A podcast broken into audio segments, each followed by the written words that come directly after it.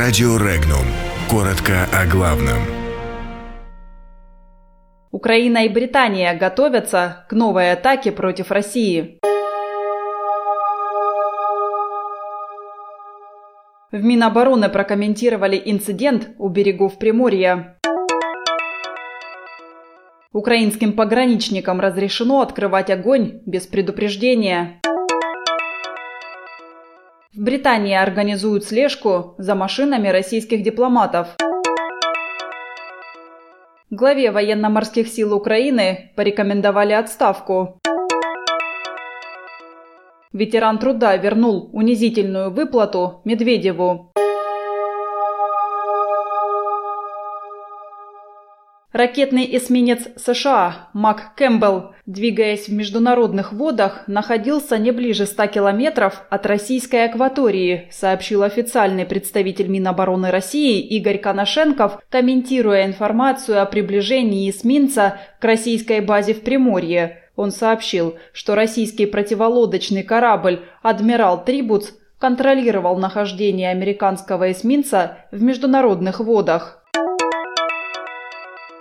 Закон, разрешающий украинским морским пограничникам стрелять без предупреждения при вторжении и нападении на украинские корабли, приняла Верховная Рада. Документом определена прилегающая зона Украины, зона открытого моря, прилегающая к территориальному морю Украины, внешняя граница которого находится на расстоянии не более 24 морских миль.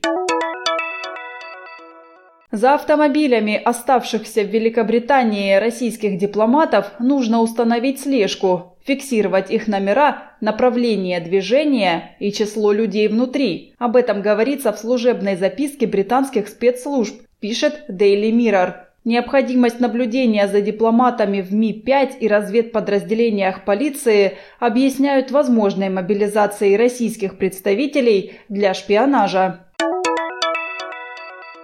Для главы военно-морских сил Украины Игоря Воронченко, приказавшего подчиненным нарушить закон, будет достаточно отставки. Так прокомментировала предложение военачальника пойти в российскую тюрьму вместо украинских моряков официальный представитель Министерства иностранных дел России Мария Захарова. Она отметила, что Воронченко высоко себя ценит. Сначала он отправил моряков нарушать закон, а позже счел, что один стоит их всех.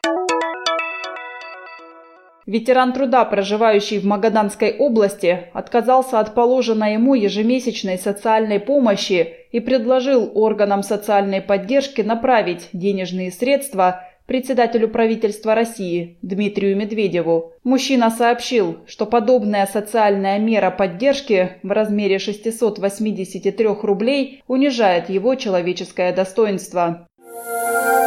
Подробности читайте на сайте Regnum.ru.